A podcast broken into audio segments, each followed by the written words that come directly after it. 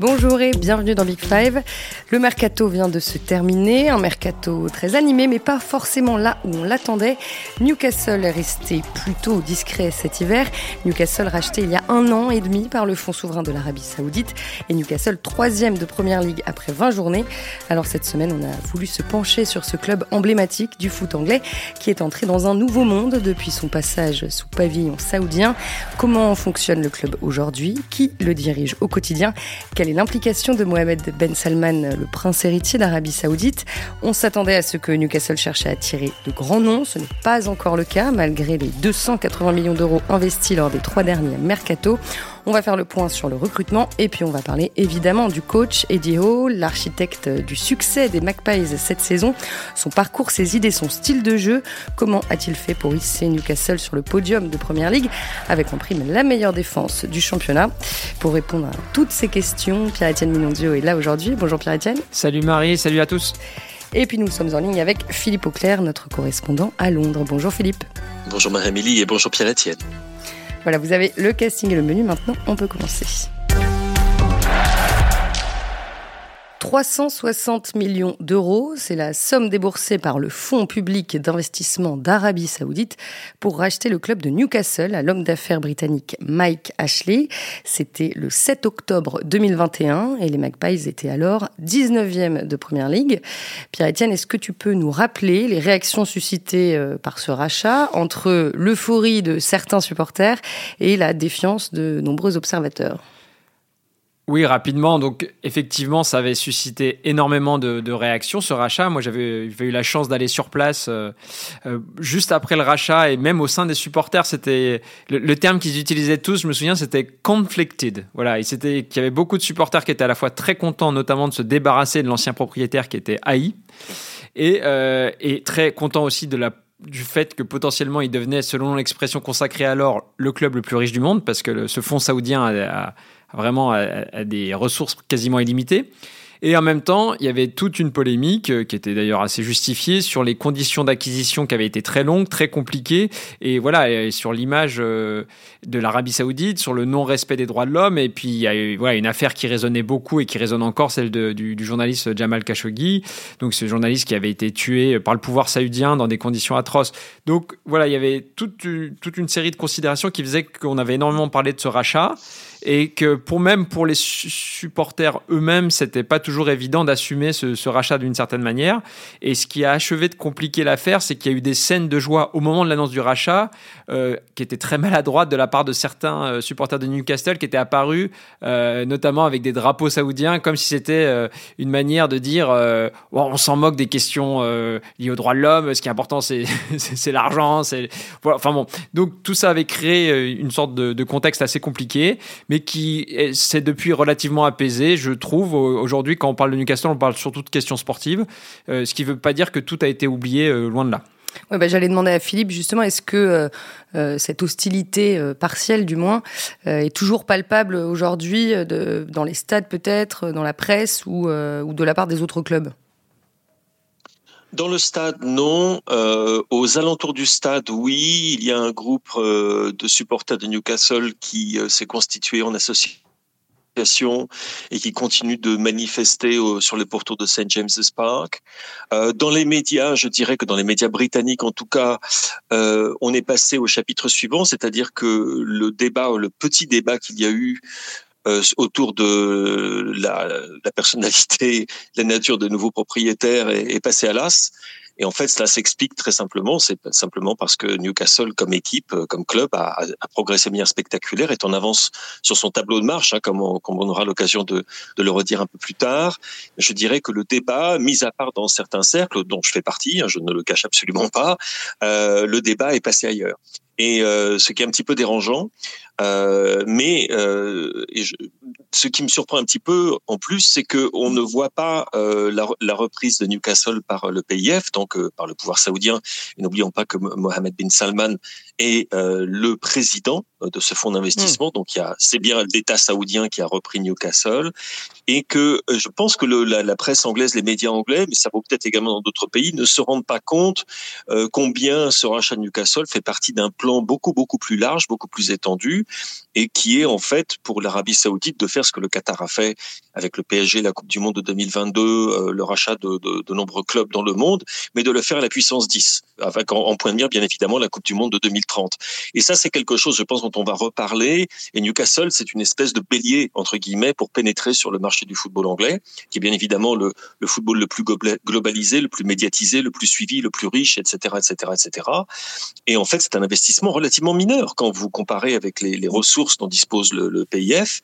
Euh, quand vous voyez la publicité que ça leur apporte, quand vous voyez, et, c'est parfois assez subtil, enfin quand je dis subtil, entendons-nous, si vous regardez le troisième maillot de Newcastle United, vous verrez que c'est très exactement le maillot de l'équipe nationale saoudienne. Donc, par moment, c'est assez étonnant, mais au moins, je veux dire, ils ont presque le courage de leur euh, de leur action. Mais ça continue de faire jaser, mais très honnêtement, pas peut-être pas autant que ça devrait être le cas, parce que on est passé à autre chose. Et si on est passé à autre chose, c'est parce que l'équipe de Newcastle, qui, comme Pierre-Étienne le rappelait, était relégable au moment du de l'acquisition par PIF, euh, est maintenant euh, un candidat sérieux, et je pense même un favori pour une place dans le top 4 à la fin de la saison. Ce qui est, mm. je pense qu'ils sont en avance de, en avance de une ou deux saisons minimum sur ce qui était leur tableau de marche. Alors, je précise que le, PIF s'élève à, à, environ 400 euh, milliards euh, de dollars, donc c'est évidemment une, somme euh, absolument démentielle. Ce PIF détient 80% du, club de Newcastle. La femme d'affaires britannique Amanda Stavely en, possède 10% tout comme les frères Ruben, qui sont eux aussi des hommes, d'affaires britanniques. Pierre-Etienne, qui dirige Newcastle au quotidien aujourd'hui? Eh ben, quand j'étais quand j'avais fait le reportage, j'avais réussi à faire une interview avec Amanda Stavely euh, qui avait duré, j'avais calculé, elle avait duré 3 minutes 55, je crois. Oui, tu l'avais écrit dans le journal. Oui, que ça avait vraiment marqué à l'avoir 4 minutes au téléphone. Ouais, elle m'a bien fait comprendre que c'était. Voilà. Non, mais donc elle, à l'époque, elle incarnait complètement le projet. Bon, c'est aussi. Euh, elle était totalement légitime pour le faire parce que c'est quelqu'un qui a des connexions euh, au Moyen-Orient, mais c'était aussi politique de la part euh, voilà, des nouveaux propriétaires de dire regardez, vous nous accusez de, de, de provenir d'un pays où on respecte notamment pas les droits de la femme, bah regardez, on met une femme à la tête d'un club. Euh, aujourd'hui, dans les faits, elle a encore un rôle important. Son rôle, visiblement, c'est essentiellement justement d'être en connexion avec les, propriétaires. Euh, il y a d'autres figures qui ont émergé depuis, euh, notamment Dan Ashford, qui est quelqu'un de bah, assez brillant, qu'un mec qui a bossé à la Fédé, qui était à Brighton et qui est aujourd'hui le, directeur sportif. Et puis aussi donc Darren Hills, qui est le chief executive. Donc, c'est-à-dire que le, le club s'est renforcé en termes de management et elle, elle est en tout cas, elle est moins présente médiatiquement, mais elle a encore un rôle à jouer. Voilà. C'était important euh, pour, euh, pour les dirigeants que le club ne soit pas incarné par un visage euh, saoudien bah, pour être tout à fait clair, ma, ma, vision des choses, et je rejoins ce que disait Philippe, qui a comparé avec ce qui s'est passé avec le Qatar, je dirais il y a une toute petite nuance selon moi, mais je suis pas un expert. Et euh, c'est qu'en fait le Qatar, ils font, ils ont autant investi dans le sport, c'est pour se faire connaître essentiellement. C'est-à-dire que c'est pour euh, voilà pas avoir le traumatisme du Koweït, d'être euh, gobé du jour au lendemain. Euh, donc voilà, pour mieux faire connaître le Qatar en tant que puissance. L'Arabie Saoudite, on a l'impression que s'ils investissent autant, c'est pour changer leur image quand même.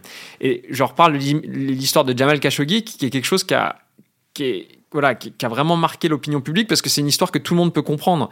Enfin, il y a des choses de géopolitique qui sont parfois très compliquées à expliquer, tandis qu'en revanche, tout le monde peut comprendre que tuer un journaliste parce qu'il critique euh, le pouvoir dans des conditions atroces, ça, c'est un truc qui a vraiment marqué l'esprit. Tout ça pour dire que s'ils investissent dans le sport washing, c'est vraiment pour, euh, pour euh, voilà, changer leur image et de fait, ce genre de, de, effectivement de mesure, mettre une femme pour, comme incarnation du club, c'est un, une image forte dans, en ce sens-là, oui.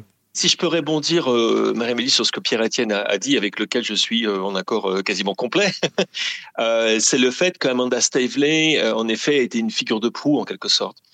C'est quelqu'un qui a été impliqué dans pas mal d'autres histoires d'acquisition de, clubs. Elle, avait essayé de s'immiscer dans, dans une reprise avortée de Liverpool, par exemple. il faut également savoir que l'argent avec lequel elle a acheté les actions, ce qui est assez extraordinaire, les actions de Mike Ashley pour devenir donc copropriétaire minoritaire, un hein, très minoritaire du club, cet argent lui a été avancé par Mike Ashley lui-même. c'est quand même assez, cocasse, mais c'est absolument vrai. Et ça vous dit, c'est une figure de proue. il y a une autre personne dont il faut évidemment parler, qui est euh, Yasser Al-Roumayan, hein, qui est le, le, président euh, nominé, euh, nominatif euh, de, Newcastle United, qui lui est la tête pensante du PIF, qui est un homme remarquablement intelligent, un remarquable manœuvrier, je dirais, qu'on voit souvent d'ailleurs à St. James, souvent aux côtés de Amanda Stavely, et toujours habillé bien évidemment en costume occidental.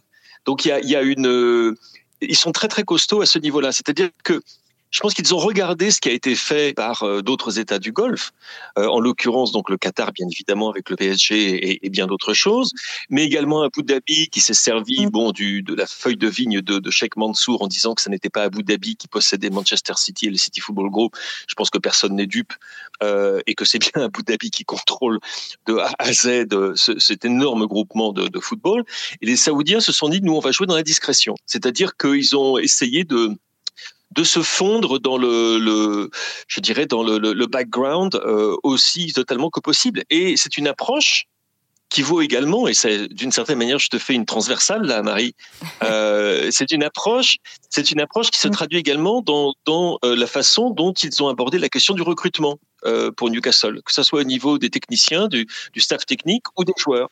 C'est-à-dire, ils se sont dit, nous, on va pas commettre les erreurs qu'ont commis d'autres à savoir euh, mettre euh, des, millions et des millions sur des grands noms. Euh, mais nous, on va plutôt, on va construire, on va faire ce que Manchester City a fait une fois qu'ils ont compris la façon dont fonctionnaient les clubs en première ligue, c'est-à-dire après avoir les, les, épisodes Robinho, Joe et compagnie, qui se sont mis à en fait, bon, bah, construire une équipe qui puisse d'abord consolider faut quand même se souvenir que Newcastle était relégable quand ils sont arrivés, consolider la position en première ligue et puis ensuite grimper euh, d'étage en étage. Cela dit, euh, qu'il n'aille pas, comme tu le disais dans ton introduction, pour des grands noms du football, encore que on pourrait dire qu'il y a quand même quelques joueurs qui sont de, de renommée internationale, euh, ne les a pas empêchés de dépenser beaucoup, beaucoup, beaucoup d'argent en net, j'ai bien en net, distinction très importante, et en fait de dépenser en 2022 année calendaire plus que quelque autre club au monde en recrutement de nouveaux joueurs. Oui, ça c'était très important de, de le préciser. On va parler euh, du recrutement dans un instant. Euh, avant ça, juste une question sur Mohamed euh, Ben Salman qui, qui dirige le, le, fonds d'investissement. C'est difficile de croire qu'il n'exerce aucune influence sur, sur la gestion du club. Bah, S'il en exerce une, comme le disait Philippe, elle est vraiment très discrète parce qu'aujourd'hui, et Philippe euh, citait à, juste titre l'exemple du, troisième maillot, mais c'est un des très rares exemples qui montre l'appartenance euh, ou l'influence de, euh, de l'Arabie saoudite sur le club aujourd'hui. Donc pour l'instant, on a du... Voilà, si, si elle existe, elle est sans, sans, sans douce, mais en tout cas, ça reste très discret. Quoi. Euh, tu parlais tout à l'heure des euh, 4 minutes que tu avais passées au, au, téléphone avec, euh, avec Amanda euh, Stavely.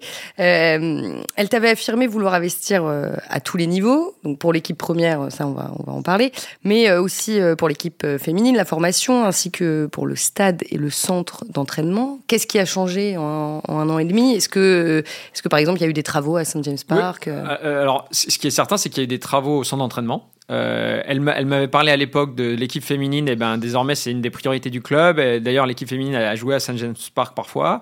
Et euh, effectivement, l'académie aussi, il y a eu des travaux. Donc le, leur objectif à terme, c'est de construire un nouveau centre d'entraînement. Mais ça, évidemment, ça se fait pas en un claquement de doigts. Donc effectivement, et là-dessus, elle a pas menti. Ils ont commencé à investir dans les dans les infrastructures. Évidemment, ça, ça peut pas se faire du jour au lendemain, mais il y a déjà eu de. J'en discutais avec un agent et il m'a dit clairement. Euh, là, il y a déjà des, des gros progrès euh, au niveau du centre d'entraînement, par exemple. Mais là, quand tu dis que l'équipe féminine est devenue l'une des priorités, concrètement, ça me. Bah, concrètement, c'est, euh, ça veut dire que je. Euh, alors, ça, j'en discutais avec un supporter parce que j'avais pas d'infos sur le sujet. Il m'a dit qu'ils en parlent plus, ils communiquent plus dessus. Ils l'ont mise notamment. Voilà, les exemples qu'il m'a donné, c'est qu'ils ils ont joué dans le, à St. James Park. Voilà, et que ça devient un, une des priorités du club, ce qui manifestement était pas le, la priorité. Voilà. Donc, ça, c'est une information de Alex Hurst, du, du d'un podcast qui tient sur Newcastle, qui m'a dit ça juste avant de venir parce que je. Voilà. Mais voilà, manifestement, ils essaient de faire attention et de ne pas faire effectivement que ce soit un progrès global du club. Parce qu'effectivement, le problème du club, c'est qu'il faut qu'il grandisse en même temps que l'équipe. quoi. Donc euh, ça, ça va mettre du temps aussi. quoi.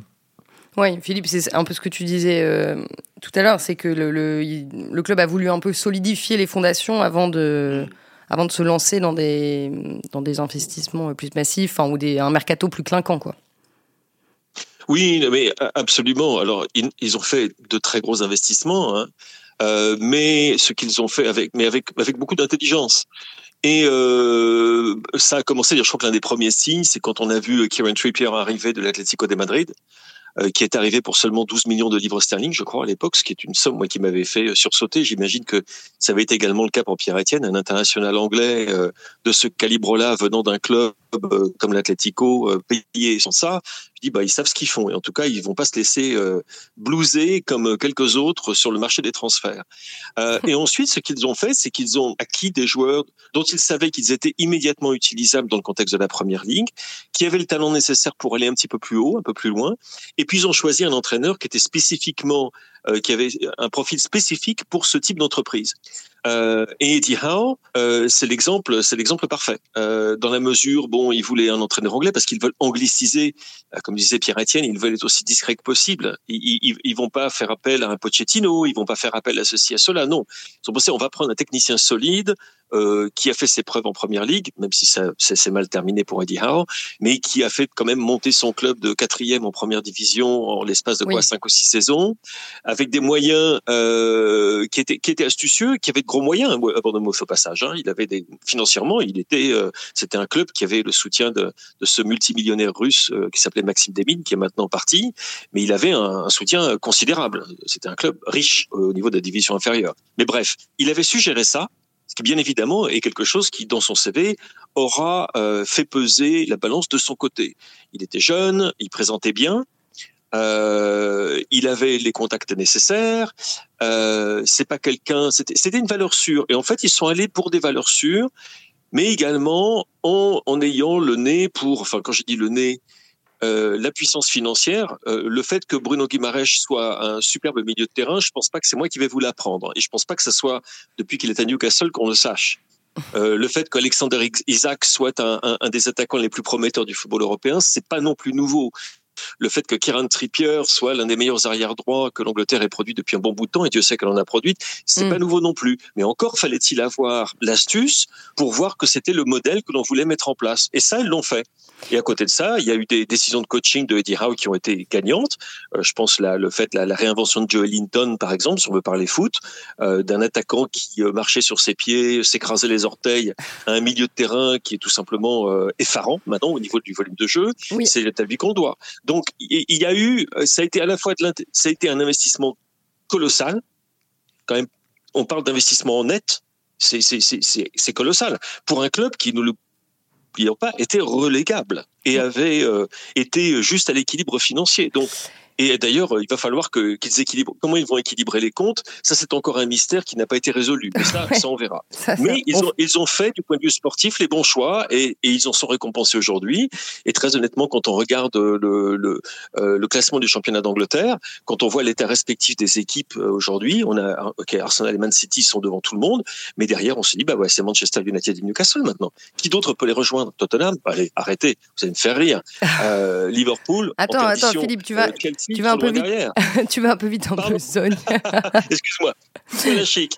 Non, non, juste pour en revenir à, à Eddie Ho, euh, à quel point il a son mot à dire euh, dans, le, dans le recrutement, Pierre Etienne? Ah bah il est, il est au cœur du système et je pense que Ouais, c'est un des personnages centraux de cette réussite. Euh, voilà, Philippe l'a souligné. Euh, ce qu'il faut comprendre aussi, c'est qu'il n'est. Euh, ça, Philippe l'a souligné aussi, c'est qu'en fait, c'est un club qui, pour l'instant, ne peut pas générer beaucoup de revenus. C'est aussi pour ça que s'ils prennent pas des noms clinquants entre guillemets, c'est à la fois par souci de discrétion et faire différent des autres, mais concrètement, les revenus de Newcastle, ils sont très limités aujourd'hui. Et, et d'ailleurs, par exemple, ils n'ont pas signé de gros contrats depuis le rachat. On pourrait se dire, euh, alors que le PSG, par exemple, très rapidement, tout le monde s'est dit, euh, bah, ok, le PSG change de dimension et très vite, ils ont fait des deals. Ce qu'a pas fait Newcastle. Donc, Newcastle, voilà, quand je disais tout à l'heure, ils doivent grandir, voilà. Et donc, lui, il a été très bon pour trouver effectivement le profil des joueurs, les convaincre et, euh, et, et, et c'est ce qu'il savait très bien faire effectivement avec Bournemouth, c'est-à-dire chercher aussi des battants quoi. Euh, c'est-à-dire euh, pas forcément des noms mais des joueurs qui étaient bon, euh, c'est un peu cliché de dire ça mais capables de jouer collectif, euh, qui n'étaient pas dans une démarche individualiste, capables de faire des efforts et lui là et ouais c'est certain qu'il a un rôle décisif dans le choix des joueurs. Là tu penses à quel joueur par exemple Bruno Guimaraes Oui, alors, euh, bah, c'est-à-dire qu'il va pas chercher des noms. Euh, euh, je pense par exemple. alors, il faut que je reprenne effectivement la liste des. non, mais Dan Burn, je pense c'est un bon exemple. Dan Burn, c'est un joueur, c'est pas clinquant quoi. Ils l'ont payé 12 millions à Brighton. Bah, lui, il avait repéré que ce mec-là, il avait, c'était un joueur d'équipe et surtout, maintenant, il joue latéral. En fait, c'est un défenseur central maintenant qui fait jouer latéral parce qu'il a aussi cette capacité, Eddie O, de, voir chez des joueurs des choses qu'ils ignorent eux-mêmes. Donc, il y a l'exemple de Joel Linton, mais Dan Burn, c'est un bon exemple aussi. Et donc, c'est-à-dire qu'il va euh, chercher des joueurs dont il sait que euh, il y a. Euh, et Kyan Tripper, c'est un bon exemple aussi. quoi. C'est un, un joueur d'équipe. Et il l'a vu que c'était un futur capitaine. C'est-à-dire qu'il voilà, il, il va chercher des, pas forcément des, des stars absolues, euh, mais des joueurs dont qui sont en train de progresser et dont il est certain qu'ils ont un état d'esprit qui correspond à ce que lui demande, parce que lui, il veut pas qu'il y ait de tête qui dépasse non plus. Hein. Concrètement, qu'est-ce qu'il a instauré euh, au sein du club quand, euh, depuis qu'il est arrivé Alors concrètement, c'est c'est quelqu'un qui. alors moi, je ne veux pas dire que je le connais, mais j'avais la chance de l'interviewer longuement quand il était à Bournemouth. J'étais allé le voir en 2016. Et euh, il m'avait impressionné par. Euh, c'est quelqu'un qui est ultra impliqué, qui est obsessionnel, quoi. Et par exemple, je me souviens, on avait discuté du, modèle de manager dit à l'anglaise. Et c'est marrant d'ailleurs parce que voilà, en France, on dit manager à l'anglaise, c'est euh, Sir Alex Ferguson, c'est le mec qui suit de loin les entraînements et qui délègue à fond. Et je lui disais, euh, mais vous, vous êtes tout le contraire. Il dit, ah bah oui, moi je suis l'opposé d'un manager à l'anglaise. C'est-à-dire, c'est quelqu'un qui est à fond, qui, fait tous les entraînements, qui réfléchit. Chaque séance d'entraînement doit être différente de la précédente, doit répondre à un besoin spécifique par rapport au match à venir. Il multiplie constamment les, entretiens individuels, il bosse comme un taré et il est vraiment dans le man management. Euh, et donc, il, il, a, il, essaie de faire progresser chaque joueur et il a une, une attention aussi obsessionnelle aux joueurs qui ne jouent pas. Moi, il me disait toujours, euh, par exemple, les joueurs qui ne jouent pas, la première chose qu'il leur que les joueurs qui ne jouent pas venaient le voir, lui disaient Mais pourquoi je joue pas par rapport à lui Il me dit Pose-toi la question par rapport à toi. Comment tu progresses par rapport à tes propres performances? En fait, J'aurais dit que voilà, dans son management, il, fait progresser ses équipes. Voilà. Mmh. Il, est célèbre en Angleterre, je, le, précise, parce qu'il avait réussi à faire monter euh, Bournemouth de la quatrième division à la première ligue en l'espace euh, de sept saisons. C'était en 2015 et en plus, il était tout jeune, il avait moins de moins de 40 ans euh, à l'époque. Euh, Philippe, est-ce qu'on peut dire qu'il a une philosophie de jeu euh, bien précise? Non. ça paraît bizarre de dire ça. Non, non, mais euh, Là, c'est le fan d'Arsenal qui, qui, répond et qui, qui, a été dégoûté par le match Arsenal-Newcastle, le 0-0. Ah oui, ça, je l'ai été, mais ça, ça, fait absolument aucun doute. Mais ça, nous mettons ça de côté. Non, non, non. Non, non, non, mais attention, ce n'est pas du tout euh, une critique que je lui adresse, c'est-à-dire que c'est quelqu'un avant tout de pragmatique. Euh, et d'ailleurs, ce pragmatisme se traduit dans les performances de Newcastle cette saison en, en première ligue, puisqu'on voit des Newcastle très différents selon le type d'adversaire auquel ils sont opposés. Euh, alors, euh, c'est très honnêtement pas une équipe qui est particulièrement plaisante à voir, euh, soyons clairs, net et précis. C'est très très très bien organisé, défensivement particulièrement. Si on veut parler d'un parallèle avec Arsenal, ça fait plutôt penser à l'Arsenal de George Graham qu'à celui d'Arsène Wenger ou de Mikel Arteta, bien évidemment. euh, mais vous n'avez qu'à voir les quatre derniers matchs de, de Newcastle en championnat. Euh, qui d'ailleurs n'ont pas été les plus flambants hein, au niveau des résultats pour eux, puisque c'est trois nuls et, une victoire seulement et, une petite victoire. Ils ont marqué un seul but en quatre matchs. Et c'est une équipe qui est assez, euh, c'est, encore une fois, c'est très très bien organisé. Il y a encore, je pense, un certain déséquilibre au niveau de la qualité des joueurs dans les lignes, à savoir que vous voyez vraiment la différence quand un tel ne joue pas euh, ou quand un tel est en, en bonne forme, quand par exemple Almiron qui était qui marche sur lui euh, durant au début de l'hiver, fin de l'automne, début de l'hiver, et plus tout à fait au même niveau. Vous voyez la différence au niveau de la créativité. Euh, mais c'est une équipe, oui, euh, pragmatique avant toute chose. Moi que je comparerais un petit peu, mais en moins dansant, euh, à, à, ce que au Brighton de, de, de Graham Potter par exemple, qui était plus plus entreprenant, mais ce sont également des ce sont des entraîneurs pragmatiques. C'est-à-dire que vous n'avez pas de griffe Eddie Howe. Euh, à moins que vous preniez la solidité défensive comme étant sa griffe. Là, ok, possible. Mais sinon, dans le jeu lui-même, tu vois, si jamais je pense à Ten Hag, maintenant j'ai vraiment une image en tête de la façon dont son équipe joue. Euh, si je pense à l'Arsenal d'Arteta, évidemment, euh, au, Liverpool de Klopp, euh, et je pourrais même penser au Brighton de De Zerbi. Euh, on peut continuer comme ça, des, des, entraîneurs qui ont une patte, une griffe. Tu, tu, tu pourrais presque identifier l'équipe euh, identifier l'entraîneur de l'équipe en voyant euh, la, façon dont elle joue. Dans le cas de Lady House, c'est plus compliqué. C'est super solide, c'est super bien organisé. Euh, ça a énormément de, de force collective euh, au niveau de l'engagement des joueurs, de l'engagement psychologique aussi bien que, que, que physique, c'est important. C'est aussi, et là c'est peut-être le, le, le, fan d'Arsenal qui parle, c'est une équipe extrêmement cynique. Cynique. à, à, savoir que au niveau de la façon dont ils font le management du, du temps de jeu, euh, les, les, les, joueurs victimes de crampes à des moments, oui, à des moments importants, ce genre de choses. C'est une équipe, disons, qui connaît bien les arts plus sombres du football. Euh, donc mais Alors ça changera peut-être. C'est hein, une équipe, pour le moment, une équipe qui a, ça réussit. Oui, mais c'était une, équipe Philippe qui a la qui a la meilleure défense euh, de première ligue. Euh, 11 buts encaissés seulement euh, cette saison et ils n'en ont pris euh, aucun depuis début novembre. Euh, pour vous, qui, enfin pour toi, Pierre plutôt qui est le qui est l'homme fort de la défense?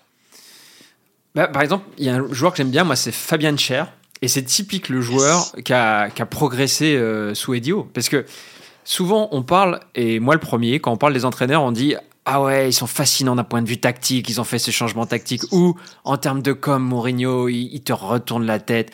Mais en fait, in fine, un bon entraîneur, c'est un mec qui fait progresser ses joueurs. Ce qu'a, fait Klopp, par exemple, pendant très très longtemps, très très bien. Et là, les, les, les progrès des joueurs, euh, Almiron, que Philippe a cité, c'est dingue. Donc Miguel Almiron, et euh, qui est un Paraguayen. Exactement. Euh, et qui est depuis qu'il est, il est méconnaissable. Bon là, effectivement, oui. il est un et peu lui, moins lui, bien. il était arrivé avant le rachat. Il était arrivé Exactement. de MLS en 2019. Et euh, Fabien Cher, c'est ça. Il est arrivé, je pense, en, de mémoire en 2018. Et depuis qu'il est là, il a fait énormément de progrès. Donc c'est voilà, c'est une équipe qui est très solide, effectivement, qui est, qui est pas toujours le match contre Arsenal. Effectivement, c'était pas très beau à voir jouer. Bon, et après, ils font quand même avec leur qualité. Et euh, il y a énormément de, de buteurs différents. C'est marrant aussi. C'est oui. ils, ils, ils, ont des. Tu, tu sens bah. quand même qu'il manque effectivement euh, un peu de qualité devant, mais qu'ils arrivent à trouver des moyens pour euh, dépasser ça, quoi. Bah, c'est Almiron, euh, le meilleur buteur avec avec 9 buts. et notre petit Frenchie, Alan Saint-Maximin, il est il est moins utilisé qu'avant? Bah, il, il a été blessé, mais ce qui est ce qui est fou aussi dans cette équipe, c'est que les deux joueurs les plus talentueux, c'est Isaac et Saint-Maximin, tout au moins devant. Et en fait, ils ont pratiquement pas joué de la saison. Saint-Maximin, il a très très bien commencé. Et, euh, et, depuis, euh, bah, il a été longtemps blessé. Et puis là, comme l'équipe tourne bien, c'est pas forcément facile de, re, de revenir. Bah, il, va, il va revenir, je pense. Hein. Mais pour l'instant, ouais, non, c'est lui. Il fait, pour l'instant, il fait une, il fait, voilà, on ne voit pas beaucoup pour l'instant. Mmh, Isaac, c'est euh, l'attaquant suédois Alexander Isaac, donc qui est qui est arrivé l'été dernier pour 70 millions de la Real Sociedad. lui non plus n'a pas pu encore montrer l'étendue de son talent. Bah, le, le peu qu'il a joué, on a vu qu'il était excellent. Franchement, moi, j'ai le souvenir d'avoir vu mais il n'a pas joué beaucoup de matchs. Hein. Avant de se blesser, il a dû faire 3-4 matchs. Et, euh, et, là, on a vu qu'il y avait du potentiel, mais malheureusement. Euh, mais après, ça veut dire que pour eux, c'est presque comme une recrue euh, potentielle. Et donc, ils ont repris aussi Anthony Gordon, là, qui est, quand même des espoirs du foot anglais, hein, qui est à Everton. Et il y a un truc marrant, c'est que, c'est que donc il était à Everton, il voulait se barrer, il faisait plus ou moins grève. Et Chelsea s'est positionné et donc, euh, toujours eux. Bah, toujours. Et, et donc, euh, Everton a dit bah, pour vous, j'exagère un peu, mais c'est presque ça. Pour vous, c'est 60 millions de livres. Et quand Newcastle est venu, ils ont dit ah bah pour vous, il part à 40 millions. Mais ça prouve aussi que Newcastle est malin et à, l'image de club qui ne va pas dépasser trop par rapport à la qualité du joueur, ce qui n'est pas le cas de Chelsea aujourd'hui. Euh, on parle d'Anthony Gordon. Philippe, qu'est-ce qu'il va pouvoir apporter à l'équipe maintenant? Euh, je pense euh, capacité d'improvisation. Euh, c'est un joueur euh, de percussion. C'est un joueur très rapide en plus de ça, euh, qui va apporter certaines des choses qui manquent à Newcastle quand Saint-Maximin n'est pas dans le 11 au départ, mais avec plus de discipline de son côté et un, un énorme potentiel. Il a, il a crevé l'écran dans une équipe Everton qui est complètement à la rue. Euh, il était sans doute l'une des seules raisons pour lesquelles les fans d'Everton allaient encore à Goodison, c'était pour voir euh, ce, que, Gordon pouvait faire. Et très honnêtement, euh, je pense pas que ça soit bien cher payé pour un, espoir de ce type-là. Euh, quand on considère la, nature de l'identité de l'acheteur et également les problèmes économiques que connaît Everton et le potentiel du joueur. Il a, il a ce petit plus de folie qui manque, qui manque à, Newcastle en ce moment. Et c'est encore une fois, c'est très astucieux, c'est très malin, euh, c'est un, casting parfait. Euh, je dirais pour pour le Newcastle que Eddie Howe est en train de, mettre en place et euh, il va se fondre dans, ce moule immédiatement et il va pouvoir montrer surtout avec une équipe qui est beaucoup plus costaud dans, la récupération du ballon euh, et dans la transmission au milieu de terrain, euh, ce qu'il peut vraiment faire. Avec Everton, c'était un petit peu le desperado, hein, parce qu'on se tournait vers lui quand il n'y avait plus d'autre espoir. Là, il va être dans un tout autre contexte et c'est un joueur qui a, qui a, un énorme potentiel et qui sera, il n'y a absolument aucun doute, un, un international anglais pourquoi les 10-15 ans à venir. Hein. Est-ce qu'il y a un objectif officiellement affiché euh, par le club euh, cette saison?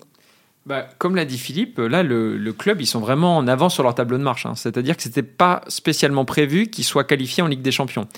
Or, oui, mais est-ce que, est que, maintenant. Euh... Bah, en fait, aujourd'hui, il y a un conflit, euh, conflit entre guillemets, mais entre ce que veulent les fans et ce que veut le club. Le club, eux, veut. Bah, maintenant, euh, l'appétit vient en mangeant. Ok, on, on, est dans les quatre, il faut la Ligue des Champions. La Ligue des Champions, rappelons-le, ça génère évidemment beaucoup de revenus. Le problème de Newcastle, c'est qu'il génère, c'est un club qui génère peu de revenus. Et malgré le changement de propriétaire, comme je l'ai dit, ils arrivent ils n'ont pas développé de partenariat, donc ils ont besoin de l'argent de la Ligue des Champions pour vraiment euh, changer d'échelle. Les clubs, eux, les supporters, eux, ce qu'ils veulent, c'est silverware, c'est le trophée. Le club n'a pas remporté de trophée depuis 1955, FA Cup. Ils sont qualifiés pour la finale de la Coupe de la Ligue. Contre Manchester United, Manchester... le 26 février prochain. Exactement, et donc à, à Wembley, où le club n'était pas retourné pour une finale depuis 99, je crois. Donc, c'est-à-dire dans l'ancien Wembley. Donc, le, en gros, si euh, s'ils gagnent cette Coupe de la Ligue, ça va être Newcastle, va être euh, la ville va être renversée, quoi. Ça va être un truc de fou. C'est une ville qui vit, respire le foot. Hein. Le St James Park, c'est au cœur de la ville. Donc euh, voilà, les, joueurs, les supporters n'ont qu'une obsession, c'est ce trophée. Et puis après, la Ligue des Champions, pourquoi pas. Mais en tandis que le, là, la, la, direction du club, c'est aussi pour ça qu'ils ont recruté Gordon. Ils se disent là, il y a une opportunité qu'il faut peut-être pas manquer. Donc voilà, ce qui est marrant, c'est qu'il y, a une petite euh, distorsion entre les, les, deux objectifs. Quoi. Euh, Philippe, en ce qui concerne le, le championnat, tu les vois euh, rester à ce niveau-là euh, jusqu'à la fin de la saison? Euh, oui, même si je me pose des questions sur le, ils ont un petit peu freiné là les dernières semaines. Euh, la Coupe de la Ligue aura aussi, euh, on, on, va voir hein, quelles seront les, les, quelles seront les conséquences et l'impact de ce qu'ils vont faire en finale contre Manchester United. Euh, mais a priori oui, et c'est c'est moins en raison de ce qu'ils ont montré qu'en raison de ce que les autres ne montrent pas. Mmh. Oui. C'est, c'est, c'est, mais, mais il y a toujours, de toute façon, il y a, il y a toujours une place par défaut dans ce top 4. Hein. Mmh. Quelle, quelle, que soit la saison, il y en a toujours une. Et ce serait une bonne idée pour eux qu'ils la saisissent dès maintenant, cette chance. Parce que j'imagine, d'une part, bon, Arsenal et Manchester City, ça y est, Arsenal est lancé. Manchester City demeurera où ils sont. Liverpool va se reprendre, ça ne fait absolument aucun doute. Chelsea a consenti à un effort financier inouï, euh, à la limite du scandaleux même, euh, durant ce mercato, et ils seront de retour également. Tottenham également sera de retour. Donc on se dit, oulala, la compétition pour le top 4 en 2023-2024, on se projette déjà, va être hyper, hyper sérieuse, beaucoup, beaucoup plus compliquée. Donc s'il y a une chance d'accrocher le bon wagon, et un bon wagon qui apporte beaucoup de récompenses euh, que ce soit au niveau financier ou au niveau de l'image, etc. Mm. Autant, il faut le faire maintenant. Et donc, c'est vrai, Pierre-Etienne, ce, ce, que tu dis, il y a un vrai choix à faire. Euh, c'est un seul match, hein, cette Coupe de la Ligue. Mais euh, quand on voit où il est placé dans le calendrier, on peut se demander, OK, euh, est-ce qu'ils vont faire jouer la grosse, grosse équipe? Ben, Évidemment, mais est-ce qu'ils vont payer le prix pour ça? Mm. Est-ce qu'ils vont jouer voilà, contre un concurrent direct pour, pour la place en Ligue des oui, Champions en plus? Et, Absolument. Et c'est pas des matchs anodins. Là, Bruno euh, Guimarães, il s'est fait exclure en demi-finale euh, retour là. Alors que le club était quasiment qualifié, il a fait n'importe quoi. Enfin, ce que je veux dire, dans ce genre de match, il peut arriver des choses. Donc, euh, et par ailleurs, euh, je rejoins un truc qu'avait dit Philippe qui est très vrai, c'est qu'ils ont quand même la limite de Newcastle. C'est quand même euh, bon, ils ont ils ont un peu recruté cet hiver, mais c'est en fait dès que tu sors de l'équipe type, par exemple en ouais. FA Cup, ils ont perdu contre Sheffield Wednesday. Ils avaient un peu aligné des bons joueurs, mais qui jouaient pas beaucoup en mode saisissez votre chance, c'est maintenant. Et c'était, euh, ça a été la catastrophe, quoi. Donc, euh, ouais, j'exagère, mais non, le match était vraiment mauvais, ouais. Mmh. Donc, euh, du coup, en fait, il y a vraiment aussi cette idée de dire, bah là, on va voir comment ils vont s'en sortir sans Bruno Guimaraes, parce qu'il est, je pense qu'il est suspendu au moins pour, pour 3-4 matchs. Et, et, donc, en fait, voilà, c'est, c'est quand même, malgré tout, ça reste un peu fragile, mais ça Est-ce va qu'ils être, ont un banc assez fourni pour tenir ouais, la ça, j'ai la quand même, j'ai quand même un doute. Et ce que je voulais dire aussi, c'est que l'importance de la, la Ligue des Champions, c'est les revenus, mais c'est aussi, évidemment, faire venir des joueurs. Parce que le problème de Newcastle, s'ils font pas recrutement clinquant aussi. Je me souviens à un moment, le nom circulait. Euh, ouais, est-ce qu'il pourrait faire euh, venir Neymar, par exemple? Ben, En fait, il y a un truc tout bête, c'est euh, voilà, au-delà de l'argent, c'est faire venir dans le nord de l'Angleterre. Euh, voilà. Et, donc, si tu as la Ligue des Champions, c'est un vrai plus euh, en termes d'attractivité qui n'est pas forcément évident sans, sans, cette compétition. Quoi. Et il y a une chose, si je puis, si je puis jeter très brièvement euh, au sujet de, des choix qui, ont, qui sont à faire. Quand on regarde le calendrier de Newcastle pour cette finale de la Coupe de la Ligue, qui est le 26 février, le match qui précède, c'est la réception de Liverpool en Première Ligue. Le match qui suit, c'est le déplacement à Manchester City. Pas simple. Ah oui. Hein Ouais. effectivement, j'avais pas regardé le calendrier. Effectivement, c'est un petit peu, euh, un petit peu costaud. Euh, ce sera le mot de la fin. Merci euh, à tous les deux, Philippe Auclair et Pierre-Étienne Minondio. Merci aussi à Antoine Bourlon pour la réalisation et merci à vous de nous avoir suivis. On se retrouve jeudi prochain pour parler du Bayern Munich. Et oui, on sera à 5 jours du match contre le PSG en Ligue des Champions. Et d'ici là, prenez soin de vous.